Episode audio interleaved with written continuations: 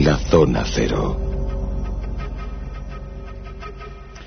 Ya sabéis que muchas veces hay tertulias y comentarios fuera de los eh, micrófonos y yo me niego a no comenzar este monográfico con lo que hemos eh, dicho justo antes eh, de que empiece a sonar la música que anticipa que están aquí Carlos Canales y Jesús Callejo. Buenas. Hola, buenas noches. ¿Qué tal? Buenas noches. Silvia, buenas de nuevo. ¿Qué tal? Aquí están con sus máquinas de herramientas preparadas. Sí. Porque vamos a hablar, y nos lo decías antes, Carlos, de un personaje que fue genial, pero que incluso siendo genial no era mala persona. No, porque no, estábamos comentando que decía Gregorio Marañón que hay causas en el mundo, en la historia, buenas y malas, pero aquí hay personas buenas y malas en las dos causas, en las malas y en las buenas. Esto es interesante porque Manfred von Arden, sobre el cual no tengo ninguna opinión desde el punto de vista eh, de su moralidad, siempre estuvo con el mal. De manera contumaz. Estuvo en el lado oscuro de la Siempre fuerza. estaba en el lado oscuro de la fuerza. Este hubiera acompañado, seguro que estaba en- con Peter Cushing en un crucero imperial, dispuesto a destruir algún planeta, la guerra de las galaxias. estaba siempre con el mal. pero la verdad es que era un tío genial. Siendo sinceros, el siglo XX, sin Sí. más lejos, está Casi lleno todo el de científicos estaba con el mal, iba a decir. que han estado con, con el mal, han estado con, con el mal, pero por unas cuestiones eh, absolutamente coyunturales y sobre todo por el tiempo en el que vivieron, especialmente en los eh, tiempos eh, próximos o anteriores o durante la Segunda Guerra Mundial. Hablo de científicos, algunos geniales y con una mente verdaderamente extraordinaria, pero que sus inventos, sus desarrollos y sus teoremas iban dirigidos al mundo en el que vivían. Eh, nadie es eh, culpable de haber nacido en determinado lugar y en determinada época. No, además, claro, si nos vamos o nos basamos en esa premisa, pues fíjate, todos aquellos inventores que hicieron eh, herramientas o armas para luchar en las batallas, pues habría que considerarles éticamente dudosos. Leonardo da Vinci, por ejemplo, parte de su vida se dedicó a hacer artefactos de guerra bélicos para defender o asediar ciudades. Y sin embargo, pues sabemos que la moralidad de Leonardo da Vinci, igual que de otros grandes inventores, estaba muy por encima de eso. Una cosa era la subsistencia, una cosa era que tenían que sobrevivir como podían y aquel mecenas que les contratara, y otra cosa son los determinados inventos que hacían y luego las aplicaciones bélicas que Claro, tenían. iba a decir que en el caso de Von Arden, que hay una cosa muy curiosa, Von Arden ahora es bastante conocido en Alemania, pero la gente de, por ejemplo, de mi generación, o la de la de Jesús, vosotros sois un poco más jóvenes, pero la nuestra, por ejemplo, jamás, si hubiéramos hecho un, un viaje a Alemania Occidental, nos hubiéramos encontrado, obviamente, con una calle dedicada a él, dado que era un malvado inventor nazi. Sin embargo, si cruzaras la frontera, está lleno de calles con su nombre, porque como siempre estuvo con el mal, luego se pasó a los comunistas rusos. Entonces, es decir, siempre estuvo eh, diseñando inventos orientados a lo mismo. Entonces es interesante porque en Alemania Oriental, y por lo tanto ahora con la fusión ha pasado en cierto modo su fama a Alemania Occidental, es algo así como el Edison alemán. O sea, tiene una fama monumental. Y la verdad es que cuando veis la lista de logros, es para merecerlo, ¿eh? Porque era un tipo realmente formidable. Fíjate que era un científico, en el sentido que no era alguien, bueno, era un científico, pero quiero decir que sus aplicaciones son más de tipo ingenieril, o sea, más de tipo técnico. No vamos a encontrar algo aquí como Tesla o como Einstein. Es otra cosa. Este es el hombre creador de cu- cuestiones prácticas que solucionan problemas de ciencia que han aportado otros y él le da utilidad. O sea, en ese, en ese sentido es la culminación del, del ingeniero inventor. O sea, que es un cerebro práctico. Sí, es el ingeniero inventor, el tipo que aplica las ideas hasta el extremo de desarrollar cosas asombrosas con lo que científicamente está demostrado que se puede hacer, pero nadie, nadie ha sido capaz de hacer nada. Bueno, pues es él lo que hacía. Modernamente se llama la D del I más D. Exacto, este es I más de puro, efectivamente, investigación y desarrollo. ¿Qué es lo que hacía? Es lo que hacía desde el principio de su vida. Él nació, por cierto, el 20 de enero de 1907 en una familia aristocrática, era varón, era varón von Arden. Y también con V. Exacto. Y... con B con V. Era de Con B con V. tenía las dos cualidades. Y hombre. atención, se hizo famoso, se hizo famoso, porque esto sí que es cambiar el mundo para el mal, porque inventó con 15 años, decidió destruir el mundo al inventar el tubo de rayos católicos que fue, católicos que fue la base de la televisión. Si inventas tubo de rayos católicos, sí que para Pero la fijaos, qué maldad. Para destruir el mundo. Fijaos qué maldad. Mandas unos cuantos católicos. Construyó el tubo que permitía hacer la televisión. Ahora, ahora, ahora sabemos por qué Benedicto XVI es alemán Pobre, de esa pobre zona Benedicto. tan- Qué Bueno, por cierto, soy. al hacerlo hizo rico a un hombre que os sonará, a Siegfried Loewe, a Loewe, porque Loewe montó su fábrica gracias a esto. Ajá. Y por cierto, ya ha dicho que, que hizo esto con 15 años, obviamente era la persona idónea para el año 36 ser el primer tipo en el mundo que hizo una emisión de televisión que salió fuera de la Tierra. Ajá. Porque fue el que cubrió toda la emisión televisi- de televisión. las en los Juegos de. Berlín. Esa es la famosa que se recibe en la película Eso Contact, es, es por eso iba a ir, por lo de Contact. Y bueno, pues efectivamente fue el creador de la televisión moderna, uno de los creadores, por no decir el más importante. Fijaros que, que paso para el mal, como he dicho. Vamos a desarrollar y hablar algunos de sus eh, ingenios. Vamos a desarrollar, sí. Eh, fíjate, estamos hablando de un auténtico genio que yo creo que siempre se equivocó en el lado que tuvo que tomar partido. Es era alemán y por lo tanto, pues cuando llega eh, el nazismo, él como gran eh, inventor, gran científico, gran técnico, que ya era reconocido en su época, pues fue reclutado por las SS para eso, precisamente, para que hiciera todo tipo de artefactos y siempre, pues, orientados a la maquinaria bélica. Y se sabe que él empezó a manejar pues todo lo que era la fisión del átomo porque fue uno de los lugares en los que él especialmente estaba interesado y era un auténtico experto. El problema de todo esto, y ahora comentamos una serie de cosas de logros, es que cuando llegan los rusos, él toma partido por los rusos y se lo llevan también a la Unión Soviética y allí hace otro tipo de ingenios y de inventivas donde lo que está haciendo es favorecer ni más ni, mal- ni más ni menos que toda la estrategia bélica de Stalin. Y por cierto, le dan el premio Stalin, cómo no. Cuando llega a Alemania, los de la Alemania Occidental no quieren saber nada de él, pero sí los de la Alemania del Este. Y entonces, cuando se reunifica Alemania, a partir de ahí es cuando se empieza a valorar un poco a este personaje que deliberadamente se le mantuvo marginado por eso mismo, por sus ideales políticos. Él no sé si comulgaba o no comulgaba con el ideario nazi, posiblemente no. Él lo que quería es que le dejaran inventar y que le dejaran en paz. Le venía bien tanto el nazismo como el comunismo porque lo- lo- a través de ellos obtuvo lo que él quería. Un montón de mano de obra que trabajaba para él de una Claro. manera desinteresada, quisiera o no. Entonces, eso realmente para un inventor de genio es utilísimo porque es como tener permanente, fíjate que cuando los rusos le dan eh, un puestazo, le, le crean un instituto en Dresden, Alemania Oriental, y le colocan 500 empleados solo para él en investigación electrónica, física, iónica, nuclear, microelectrónica y medicina. De hecho, todas sus aportaciones, que luego pasaron, obviamente, a los ejércitos soviéticos, porque él, y como luego veremos, la mayor parte de las, de las aplicaciones que hacía eran aplicaciones prácticas que eh, podían tener o tuvieron luego una utilidad inmensa. Por ejemplo, fue el creador del primer microscopio electrónico. Hay una cuestión curiosa. Von Arden sale mucho en Internet ahora mismo.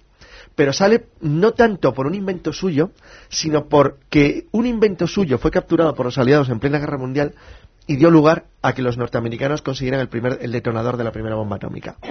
Que es, eh, él había descubierto, él había fabricado durante los años 40, él trabajó sobre fusibles infrarrojos para explosivos y luego estos fusibles infrarrojos fueron utilizados, se vio que se podían utilizar para la separación de los isótopos U-238 y U-235 mediante máquinas centrifugadoras. Dice, bueno, ¿y para qué sirve esto? Pues esto vale para detonar una bomba nuclear. El, el invento, bueno, los fusibles... desarrolla la producción de uranio Eso 235, es, claro. que era importante a para través luego del Instituto bomba. Kaiser Wilhelm, que en aquel entonces trabajaba también en el desarrollo de un arma nuclear para Alemania. Lo que ocurre es que estos tubitos, que eran unos tubitos de 10 a 15 centímetros de diámetro que giraban a, 3.000 a 30.000 revoluciones por minuto, fueron embarcados en un submarino, el U-234, justo después de, bueno, a los pocos, eh, unos días antes de la rendición alemana, y este submarino, que iba a Japón, que era donde tenía que entregar la- el material a los japoneses, bueno, pues lo que ocurrió es que la, la tripulación alemana mató a los japoneses que iban con ellos y se rindió a los norteamericanos. Se rindió a los norteamericanos porque la guerra había acabado. Y al hacerlo, les entregó a los eh, creadores del proyecto Manhattan lo que les faltaba para poder tirar una bomba atómica, que son los fusibles infrarrojos que luego utilizaron para la prueba nuclear de los Álamos en junio del 45, un mes y medio después. Bueno, toda la historia del U-235 y las bufa, como son los, los símbolos básicos, así la, el- el- el- la- el- iba a decir, la contracción de la palabra armas maravillosas en alemán, si se mezcla con la palabra Von Arden, da in- una inmensidad de datos en Internet porque es donde él consagró su investigación final durante el tiempo final del nazismo. Lo malo es que capitula Alemania y ¿quién llega allí? Los soviéticos. Entonces Von Arden se deja cautivar por las autoridades soviéticas. Por supuesto, los gerifaltes soviéticos están ávidos por hacerse con Sí, los fue el, el líder principal del paperclip ruso, Sí, por claro. ponerlo de una manera. Querían eh, reclutar a lo mm, mejor, a lo más granado de, de esa Alemania, ¿no? A Heidenberg no lo pueden reclutar porque se alarga, a Einstein tampoco, es decir, hay una serie de personas que no pueden. Pero Von Arden se queda. Y no solo se queda, sino que hace ojitos a, a los dirigentes soviéticos diciendo, ah, pues me pagáis eso, pues sí, vale, Se y me vais a dar querer. este material y me vais a dar estas personas y estos laboratorios y dice, sí, sí, si nos construís la bomba, no Es decir, problema". que eso de que reclutaron a los Granados era un juego de palabras también. También. Por cierto, eh, no, creeréis, no creeréis, no creeréis o pensaréis que Von Arden acabó con el comunismo. No, no, no, no, no, quiero decir que no acabó así. No, no. Antes de que cayera el muro, él ya se dio cuenta. No, digo que antes de que cayera el muro, él ya se dio cuenta que eso no iba para ningún sitio y él necesitaba dinero y más gente. Y como vio que Alemania Oriental ya no lo daba, hizo una de esas declaraciones grandilocuentes que se hacen poco antes de traicionar de nuevo a los- por Era- tercera era vez un chaquetero político. por tercera vvez a los que le estaban pagando y un poco antes del hundimiento del muro dijo que él tenía la última oportunidad de conseguir un socialismo digno, humano y atractivo y que no se podía hacer con el estado miserable de la economía alemana y eh, tras publicar un catálogo de siete puntos pues Se fue a China. se escapó, no, a Estados Unidos. Ah. le, faltó China, le faltó China. Pero bueno, se quedó en Alemania Digo que Occidental. un se- poquito la- la curva, se, ¿no? La- se quedó en Alemania Occidental y la verdad es que eso. La verdad es que no le trataron del todo bien. Su fantástico instituto estatal, pagado con el esfuerzo de los alemanes orientales, eh, acabó fatal porque se convirtió en clínica privada. Le quitaron el 50% que, que de la plantilla. una clínica privada en la Alemania del Este de aquella época. Muy raro, o sea, que tuvieron Pero una excepción. tuvieron el detalle, el detalle de reconvertirle para el único trabajo en su vida que dedicó al, al, al bien, y es que él pasó sus últimos días en la clínica que le habían privatizado y, y reducido la plantilla al 50%, trabajando eh, con sus máquinas en terapias de investigación contra el cáncer. Por lo menos acabó de una buena manera y eh, conservó, le dejaron, siempre fue un, un noble alemán, él nunca se quitó el Von Arden, siempre se consideró un varón, incluso en el régimen comunista del este, lo cual no deja de tener gracia. Y, eh, por supuesto, jamás fue miembro del Partido Nazi, ni del Partido Comunista, ni nada parecido. Él estaba siempre atento a la oportunidad. Claro, la lo verdad que- es que lo hizo bastante bien, pero mira, por lo menos acabó sus días haciendo algo útil para el mundo. ¿Cuándo acabó sus días, por cierto? Murió en 1997. A los decir, 90 años. Muy recientemente. Sí, sí, sí, sí, sí, Ha 90 años. asistido, estuvo a punto casi Sí, sí. de asistir a, A otra tradición más no le dio tiempo. No, no, a, a la última gran revolución, que es la, la digital, pero que seguramente La llegó- él, la él- llegó a él intuir. llegó a intuir algo de todo La llegó a eso, intuir ¿no? porque llegó a trabajar con ordenadores en las máquinas que había construido para terapias contra el cáncer, que derivaban de inventos suyos en los años 60, porque tened en cuenta que desde los años 60 el Instituto de Dresde de Alemania Oriental para el que él trabajaba eh, fabricaba un tenía una fabricaba máquinas para oncología que a él le interesaron tanto, de investigación oncológica a él le fascinó tanto que en realidad y ahora vamos a ser un poco generosos con él, desde los años 70 él ya trabajaba en Alemania Oriental básicamente en investigaciones de máquinas, máquinas para curar el cáncer. O sea, su investigación era la maquinaria, no la medicina, ¿eh? Hay que recordarlo. Él hacía máquinas para médicos, él no era médico.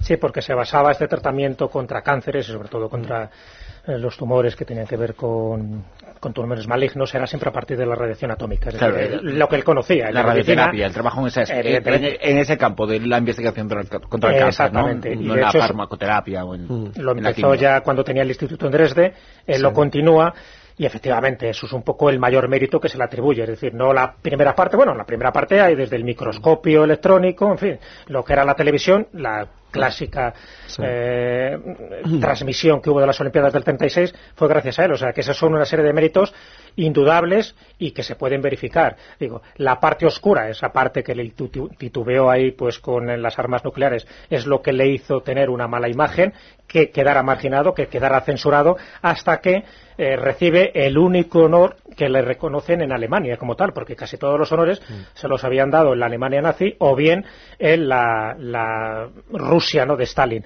Pero el único honor es que cuando Alemania se reunifica, le dan el título de hijo adoptivo ilustre de la ciudad de Dresden en el año 1989, es decir, diez años antes de que él muera, y bueno, por lo menos se queda con ese título el hombre, dando un poco eh, relevancia a todas las grandes aportaciones que él tuvo y que sencillamente si hubiera nacido en Estados Unidos o en Claro. Francia, pues posiblemente su repercusión mediática, intelectual. y Sí, también hay que hubiera justo. Hay personas que muchas veces quedan condicionadas por el lugar en el que Claro, nacen. por eso eso, es lo que decíamos por eso quería introducir así, porque sean las causas buenas o malas, hay buenas y malas personas en todas las causas. Es terrible que, sin embargo, decir que Y más alguien- en esa época de la que estamos en los hablando. años ¿eh? 30 del siglo XX que son eso. horribles. Pero fíjate que es curioso porque no deja de ser algo mm, para pensarse y meditar. El darse cuenta de decir que probablemente este hombre que vivió tanto tiempo eh, pudo ser consciente plenamente de lo que había hecho y llegó a incluso a ver el- el- el- los primeros. Claro, es que ahora debate, el debate de Internet ha multiplicado es como multiplicar a las personas y lo que sabe de ellas por millones.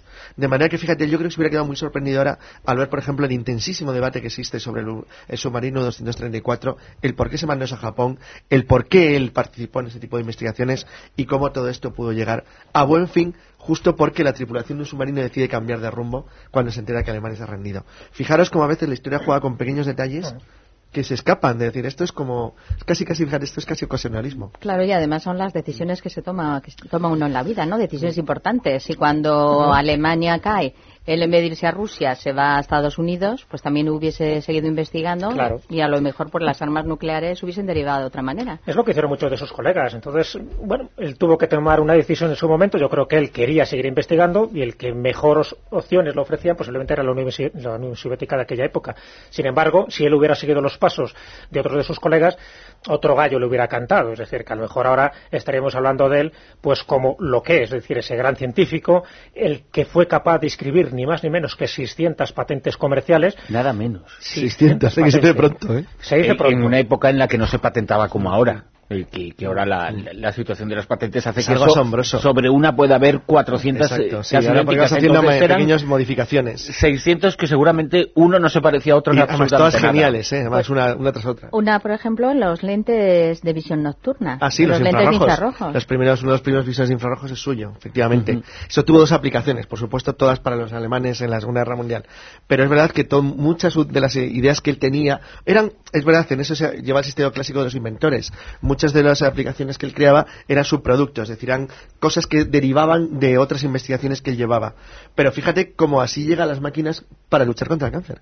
Llegó a través de la evolución de sus, de sus maquinitas, las que fabricaba para los rusos en, en Alemania Oriental. ¿Y algunas otras patentes que podamos citar, algunos otros avances tecnológicos? sí, bueno, pues la verdad es que hizo bastantes cosas porque dentro de, de lo que es la biomedicina, que es un poco en el campo que él se, se intentó bueno, intentó incluir sus aportaciones científicas, pero en base ya no solo a la parte nuclear o atómica que estábamos comentando, es decir, ese tipo de máquinas para intentar eliminar las células cancerígenas, sino también en, el desarrollo del oxígeno para eliminar determinados tumores. Es decir, él se dio cuenta que una cierta oxigenación en parte de las células, y él inventó determinados aparatos para que esas células estuvieran oxigenadas, servían precisamente para que ese sistema inmune se eh, viera reforzado y, por lo tanto, el paciente pudiera salir por sí mismo de ese tipo de enfermedad eh, patológica que tenía.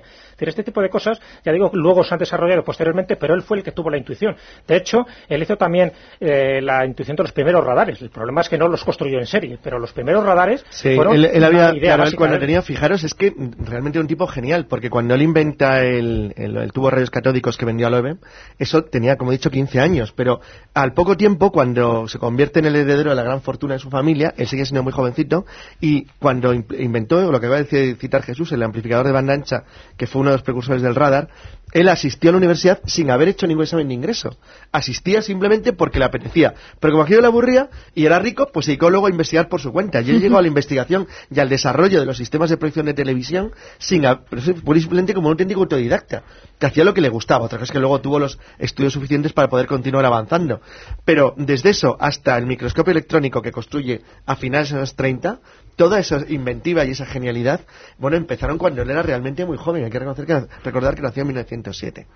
Y bueno, pues claro, todo eso le facilitó luego, pues aparte del aprendizaje que tenía y de la calidad de la enseñanza que recibió, el apoyo del Estado siempre, tanto de la Alemania nazi como luego de la Alemania oriental y del régimen soviético, el trabajo con los rusos en el Cáucaso durante un tiempo, que le permitió siempre tener un montón de gente y de técnicos a su servicio que le permitieron pues llegar a creaciones realmente asombrosas. Un personaje desde luego fascinante, Manfred von Arden.